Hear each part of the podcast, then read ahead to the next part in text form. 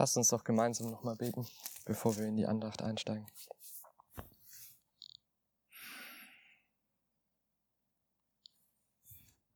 Jesus, ich danke dir einfach, dass du uns heute Morgen hier zusammengestellt hast. Ich danke dir von Herzen, dass wir uns hier frei und offen treffen dürfen. Herr, ich danke dir, dass wir unseren Blick jetzt wieder gemeinsam auf dich ausrichten dürfen dass wir gemeinsam hier stehen, um deine letzten Tage nachzuvollziehen, nachzudenken und nachzuleben. Herr, ich bitte dich, dass du uns Augen schenkst, die mit deinen Augen sehen. Dass du uns Herzen schenkst, die spüren dürfen, wie, wie es dir erging in den letzten Tagen in Jerusalem. Herr, mach du uns klar und lass du uns wirklich verstehen, was es heißt, treue Nachfolger dir, von dir zu sein. Herr, ich bitte dich, dass du uns unsere Herzen öffnest, dass du uns heute deinen Geist schenkst und dass du mit uns gemeinsam in diesen Tag gehst, dass du uns veränderst und dass du uns heute die Kraft schenkst, mehr und mehr dein Nachfolger zu sein. Amen.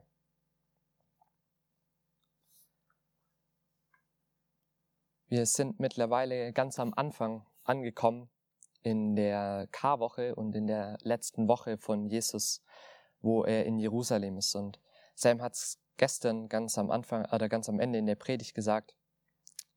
Nachdem Jesus eingezogen ist, ist er auf zum Tempel, um sich alles das anzugucken, was im Tempel so passiert ist. Und wir befinden uns jetzt ganz am Anfang, am Morgen des nächsten Tages, also auch am Kar-Montagmorgen und begleiten Jesus auf dem Weg zum Tempel.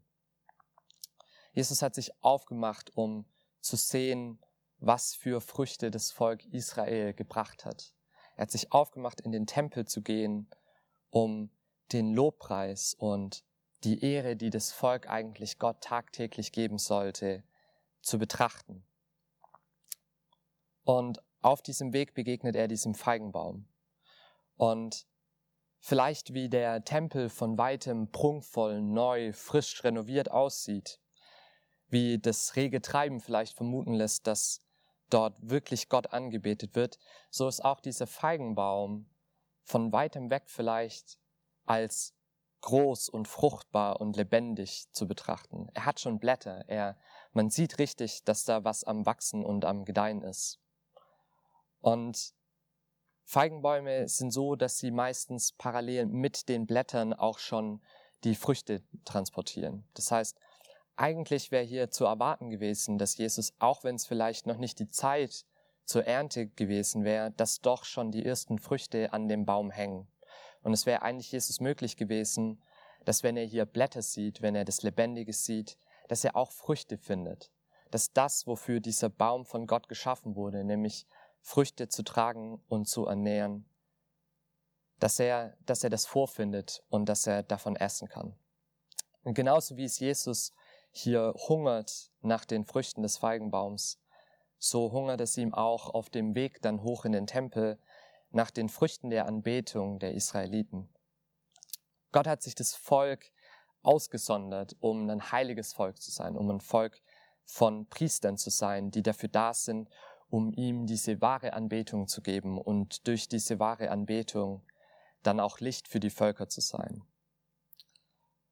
Doch das, was Jesus antrifft, nicht nur jetzt in den ersten Versen hier am Feigenbaum, sondern dann später in den Versen, die Alex jetzt ausgelassen hat, dann auch im Tempel, ist fatal. Das, was er vorfindet, sind im Endeffekt nur Blätter.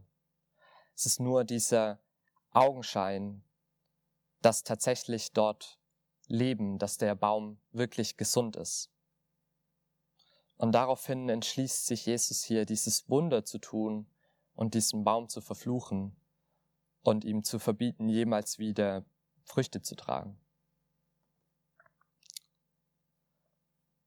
Und danach macht sich Jesus auf den Weg in den Tempel und wir lesen von der Tempelreinigung, was wir heute Abend dann nochmal genauer anschauen in der Abendandacht.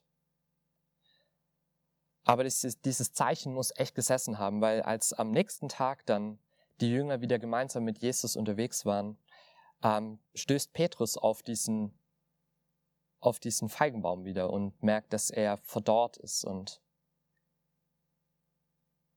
Petrus nutzt es, nutzt diese Chance, zu, als er erkannt hat, dass Jesus hier gerade tatsächlich ein Wunder getan hat, dass dieser Baum tatsächlich verdorrt ist, um Jesus nochmal darauf anzusprechen. Und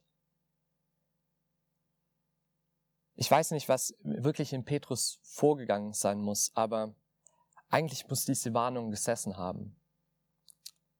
Weil wenn Jesus selbst mit diesem Feigenbaum, der für das, wofür er geschaffen wurde, nämlich Früchte zu tragen, wenn er selbst da, wenn selbst dieser Feigenbaum das nicht getan hat und dafür von Jesus verflucht wurde, wie geht es dann mit dem Volk Israel, wo Petrus ja auch ein Teil davon war, das offensichtlich Gott nicht mehr wahrhaftig angebetet hat, das offensichtlich den Tempel zu Dingen genutzt hat, die dem eigenen Profit verschrieben waren und nicht mehr der wahren Anbetung.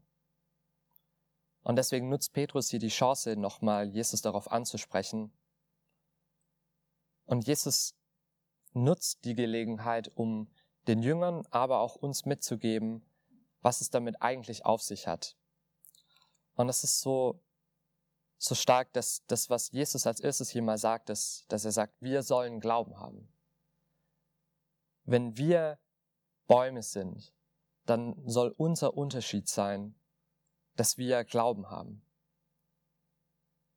Aber Jesus ist hier auch nicht irgendwie ein Träumer, sondern er ist offen und ehrlich. Er spricht von diesem riesigen Berg, was an Problemen dasteht. Er spricht davon, dass es Hindernisse gibt und dass wir eben auch in dieser Gefahr stehen, dass wir vielleicht auch nur Bäume sind, die vielleicht nach außen hin nett und toll und grün aussehen, dass wir vielleicht Bäume sind, die lebendig und fruchtbar sind, aber irgendwie keine Früchte tragen. Und wenn dieser Baum verdorrt ist, wenn Israel nicht diejenigen sind, die diese wahren Früchte der Anbetung tragen zu dieser Zeit, dann bedeutet es, dass es irgendjemand anderes geben muss, der diese Früchte trägt. Und wenn Jesus hier die Jünger ermahnt, sehen wir auf jeden Fall, dass mit den Jüngern und mit den Nachfolgern Jesu genau diese Anbetung wiederhergestellt werden soll. Und dass wir eben auch in diese Verantwortung stehen, diese Anbetung zu leben. Und damit stellt sich natürlich für uns auch die Frage, wie es um uns steht, wie es um unsere Anbetung steht. Die Frage stellt sich natürlich, was ist dieser Berg, von dem Jesus hier spricht?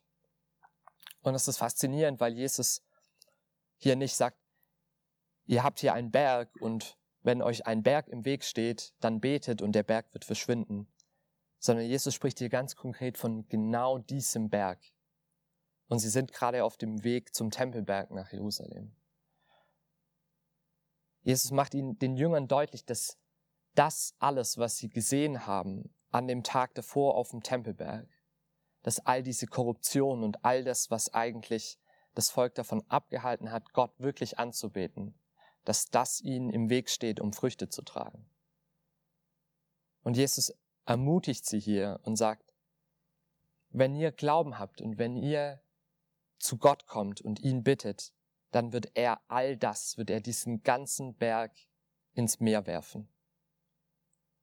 Und er ermutigt sich, er ermutigt sie hier wirklich, alles dafür zu tun und darauf zu vertrauen und daran zu glauben, dass Gott in der Lage ist, wirklich alles, was uns an unserer wahrhaftigen Anbetung hindert, das auch wirklich auszuräumen und loszuwerden. Und ich weiß nicht, was in eurem Leben euch vielleicht im Weg steht. Ich weiß nicht, was ihr sagen würdet, wo ihr vielleicht Bereiche habt, wo ihr Gottes Anbetung nicht gerecht werdet. Aber einer der, der Kernaspekte, die wir als evangelische Christen, als treue Nachfolger der Reformation auch haben, ist, dass wir gesagt haben, eigentlich soll unser ganzes Leben lang unser ganzes Leben mit allen Facetten der Ehre Gottes dienen. Wir, wir leben alleine zur Ehre Gottes, soli Deo Gloria. Und es ist natürlich die Frage, was uns daran hindert. Vielleicht ist es einfach, dass wir uns allgemein zu wenig Zeit für Anbetung nehmen. Ich weiß nicht, wie es euch geht, aber mir ist aufgefallen in der Vorbereitung, dass ich zum Beispiel in meiner stillen Zeit überhaupt keine Zeit dafür habe, um Gott wirklich dafür zu ehren und zu preisen, wer er wirklich ist. Vielleicht haben wir auch ein hartes Herz gegenüber bestimmte Geschwister oder gegenüber anderen Menschen. Jesus warnt hier uns ganz am Ende, ganz praktisch und sagt, wenn ihr vor Gott steht, dann müsst ihr alles ausräumen, was zwischen euch und anderen Menschen steht. Wir sollen vergeben. Wenn wir Zwietracht haben untereinander, wenn wir ein hartes Herz gegenüber anderen Menschen hegen, dann hindert es unsere, unsere Anbetung. Dann steht es uns im Weg. Und Johannes ist in seinem Brief an die Gemeinde dort wirklich ernst, indem er sagt, wenn wir unsere Geschwister nicht lieben, dann lieben wir den Vater nicht. Und wenn's, wenn wir selbst den Vater nicht lieben, wie viel mehr hat es dann mit unserer Anbetung zu tun, wenn wir da ein hartes Herz gegenüber Menschen haben? Aber das wirklich Starke eigentlich an dieser Stelle ist, dass Jesus hier nicht sagt, okay, ihr müsst alles dafür tun, ihr müsst wieder perfekt werden, ihr müsst das alles ausräumen, sondern wofür Jesus uns hier eigentlich, wozu Jesus uns hier eigentlich ermutigt ist, dass er sagt, glaubt daran, dass Gott diesen Berg heben wird und geht ins Gebet. Und das ist auf jeden Fall ein zentraler Schritt von wahrer Nachfolge. Dass wir uns bewusst machen, dass es Dinge vielleicht in unserem Leben gibt, die unserer Anbetung zu Gott wirklich im Weg stehen. Und selbst, uns selbst zu verleugnen und unser Kreuz auf uns zu nehmen, heißt hier ganz konkret, dass wir ins Gebet gehen und dass wir die Dinge, die vielleicht für uns persönlich im Weg stehen, dass wir anfangen, die auszuräumen dass wir darauf vertrauen und dass wir loslassen und dass wir das wirklich Gott abgeben, dass wir wirklich ins Gebet gehen und wirklich Gott darum bitten, mit einem Glauben und ohne Zweifel, sondern mit einem Vertrauen darauf, dass es wirklich gut ist und sie von Gott auch wirklich ausräumen zu lassen. Jesus nachzufolgen heißt also auch, dass wir Jesus in der wahren Anbetung Gottes nachfolgen. Und unser Kreuz auf uns zu nehmen bedeutet, dass wir all das, was uns daran hindert, dass wir bereit sind, das auszuräumen aus unserem Leben. Dass wir vielleicht Versagen eingestehen, dass wir um Vergebung bitten, dass wir Streit und Zwietracht ausräumen. Aber dass wir auch bereit sind, unsere, unser Leben zu ändern. Dass wir Dinge vielleicht in Angriff nehmen müssen, die uns wirklich davon abhalten, Gott anzubeten. Und wir wollen uns jetzt einfach nochmal so vier, fünf Minuten nehmen gleich wo jeder einfach nochmal persönlich ins Gebet gehen kann. Wir wollen uns wirklich jetzt nochmal Zeit nehmen, genau das zu tun, was Jesus hier gesagt hat. Wir wollen ins Gebet gehen und vor Jesus treten im Glauben, dass er diesen Berg aus unserem Leben entfernen kann. Und wollen dann einfach die Zeit noch nutzen, um Gott dann wirklich anzubeten, um danach in den Tag zu starten. Also lasst uns jetzt einfach eine Zeit der Stille nehmen und des privaten Gebets.